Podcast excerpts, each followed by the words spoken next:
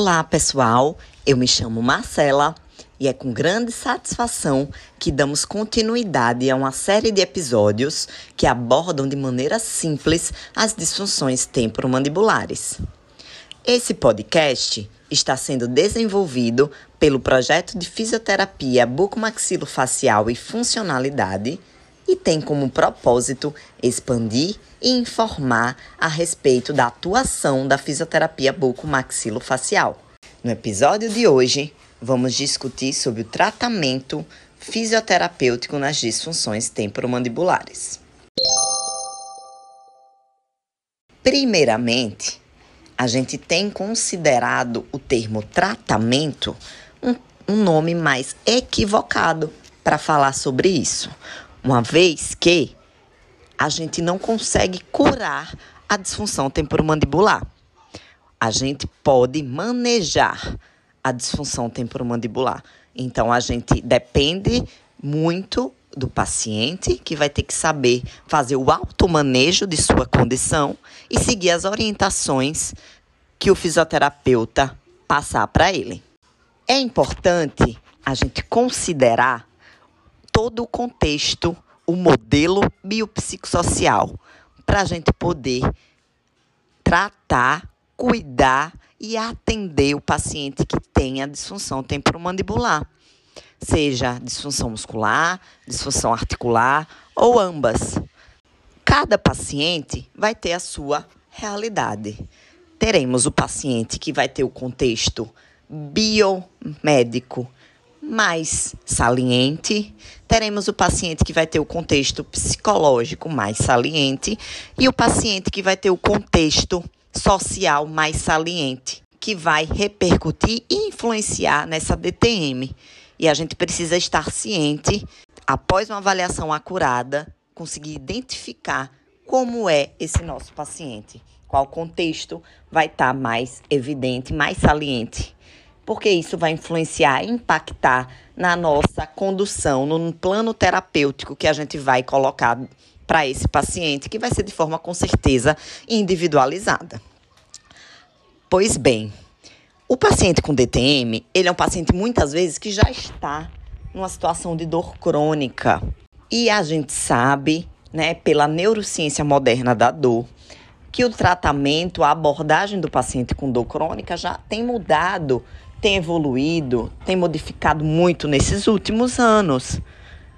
E um ponto muito importante é a gente trabalhar com a educação em dor desse nosso paciente.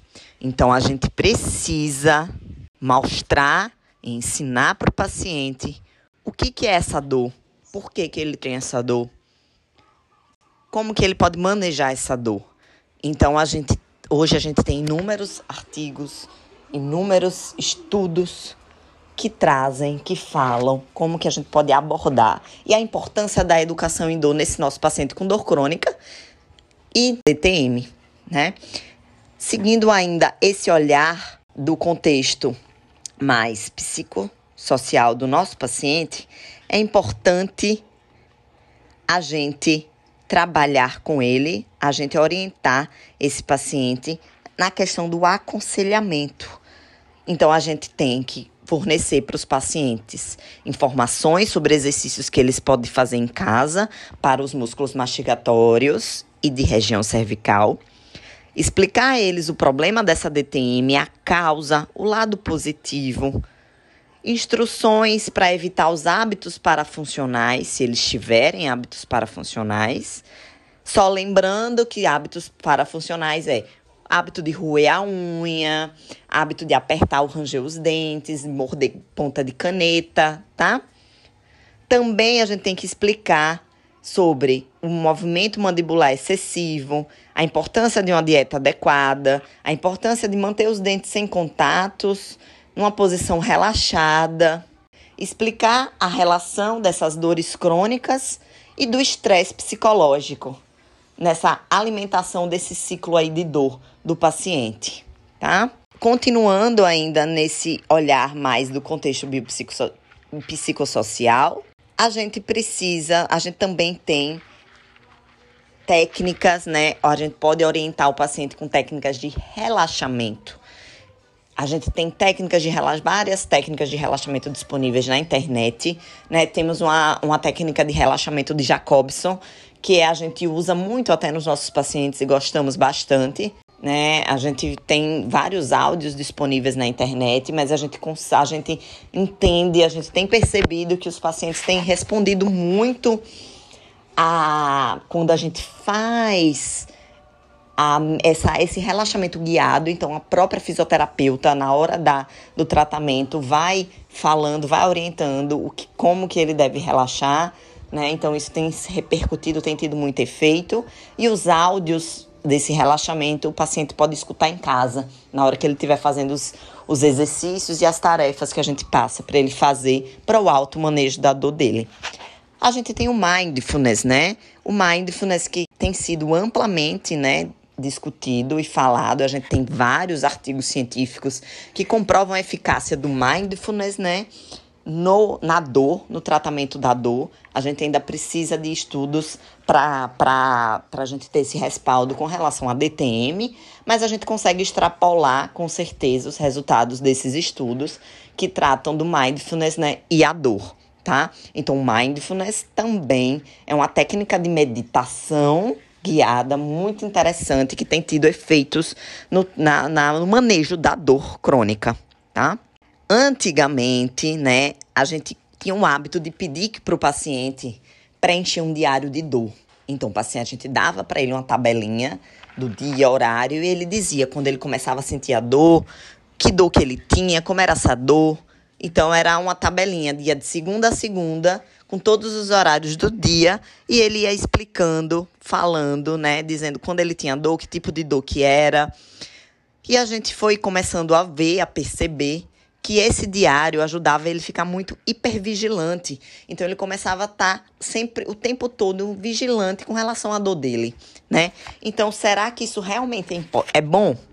É interessante a gente fazer isso para o nosso paciente. Então vimos que começamos a ver na prática, a gente ainda precisa é, ter comprovação disso cientificamente, mas a gente começou a ver que isso poderia é, frisar mais a vigilância do paciente. Então, se o paciente da gente ele é hipervigilante, então não tem por que a gente pedir isso, né?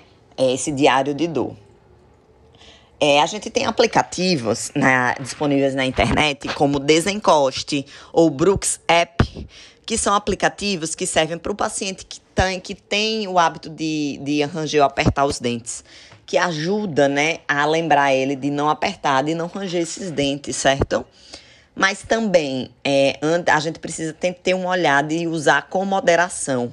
Porque se é um paciente hipervigilante, olhando, tendo olhar aí, né, mais para as terapias holísticas, a gente tem a aromoterapia. Né? A aromoterapia é, tem essa visão holística, menos reducionista. E a gente é uma técnica que surgiu da fitoterapia, que são óleos essenciais extraídos de plantas, são sintéticos e naturais, né? Podem ser sintéticos e naturais. A gente tem vários estudos, né? Alguns estudos, na verdade, que falam sobre o efeito de, de óleos essenciais de lavanda, por exemplo, é, diminuindo aí quadros agudos de, de dores, tá? No, no guia de, de manejo de dor aguda músculo-esquelética em lesões músculo-esqueléticas, um artigo publicado em 2019 na, no jornal de, de trauma ortopedia, a gente vê que ele tá existe a indicação da aromaterapia, né, dentro dessas diretrizes de prática clínica para o tratamento da dor em lesões músculo-esqueléticas agudas. E a gente, mas a gente não tem nada que que comprove a utilização disso em pacientes com DTM, certo? É importante a gente ver que muitas vezes os pacientes com DTM, eles vão ter uma sensibilidade ao olfato, né? Então a gente precisa se atentar, né, se realmente para a depender do paciente, se isso é, esses óleos essenciais eles podem ser sim é, implementados, tá? Precisamos ter esse cuidado. É, Carro-chefe, né? A gente precisa ter que são os exercícios, né? Então é a cinesioterapia, exercícios ativos, livres, ativos resistidos, alongamentos, né? Região mastigatória e cervical. Temos um dispositivo que é chamado hiperboloide. Então, o hiperboloide é um dispositivo que foi criado em 1989 pelos, por um cirurgião dentista, Dr. Afrânio, no site www.hiperboloide.com.br. A gente tem inúmeros dados, inúmeras eh, possibilidades de utilizar esse, esse dispositivo. Ele é um dispositivo que a gente pode utilizar para auxiliar a cinesioterapia aí nessa, nos músculos mastigatórios. Dentro aí da cinesioterapia, a gente lança a mão de várias, várias técnicas. Infelizmente, nos estudos científicos, a gente não tem muita coisa publicada. Muitos artigos científicos tratam de diferentes tipos de exercício, então a gente não consegue ter muito ainda, né, exercícios, é, uma variedade grande de exercícios que tenham esse respaldo científico, tá? Justamente porque a gente tem muitas possibilidades de exercícios para trabalhar musculatura mastigatória e de cervical. É, a gente tem, a gente utiliza muitos exercícios 6x6 de rocabado, que são exercícios que são seis exercícios que são orientados a fazer seis vezes, né? Cada exercício seis vezes. O Rocabado é um fisioterapeuta chileno que ele, ele foi muito importante para o desenvolvimento da fisioterapia orofacial aqui no Brasil.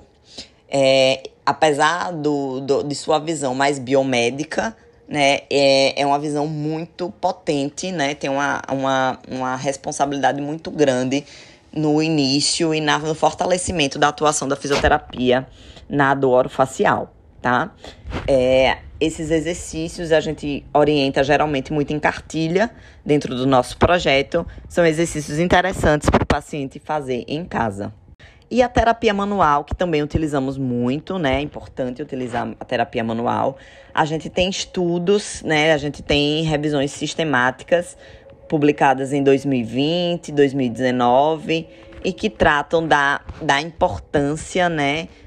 da mobilização de cervical alta, de técnicas de liberação miofacial, técnicas de massagem, técnicas de osteopatia, tendo resultados bem satisfatórios no tratamento da DTM. A gente tem dispositivos de biofeedback, em que a gente que é o NeuroApp Home, que é uma possibilidade, inclusive, do paciente fazer esse biofeedback até em casa, né? ele com o aplicativo no celular em casa, a gente consegue fazer é, esses exercícios, trabalhar com ele. Né? Mas a gente sabe com certeza que é um recurso mais caro, mais dispendioso. A gente trabalhar com isso dentro do Sistema Único de Saúde fica mais complicado, mas é uma possibilidade terapêutica, tá? Vários exercícios, né, dentro aí da terapia manual de mobilização da ATM, fazer a manipulação de ATM, né? A gente tem algumas técnicas de manipulação mas na, a gente não tem nenhum. Res, na, na prática clínica, a gente vê, eu não vejo particularmente muita gente que trabalha, não vê a manipulação da TM algo de posit, muito positivo, então a mobilização, ela realmente ela é mais interessante, né? E a gente tem visto que, em alguns estudos mais recentes, que o efeito da mobilização e manipulação são muito semelhantes na, na, em, nas articulações do, sinoviais do corpo, né? Então vai muito mais da preferência do terapeuta. E se tratando em ATM, é, a gente vê que o resultado acaba não sendo muito bom da manipulação. Então a gente acaba preferindo utilizar técnicas mais de mobilização articular de ATM, tá?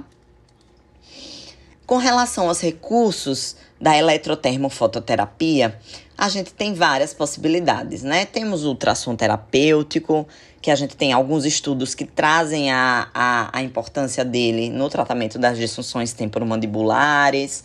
O que é que a gente tem de ponto negativo é que eles não trazem, eles não conseguem chegar, é, cada um usa parâmetros diferentes, né? Então a gente não consegue ainda estabelecer quais parâmetros seriam os ideais, né? Até porque a gente tem, olhando o DC, a gente consegue diagnosticar o paciente em vários tipos, né? Classifica em várias DTMs. E isso acaba que nos estudos, é, a gente tem estudos que não conseguem delinear, fazer um bom delineamento dos pacientes e tem uma variedade muito grande de, de tipos de DTM e uma variedade muito grande de parâmetros utilizados e protocolos utilizados.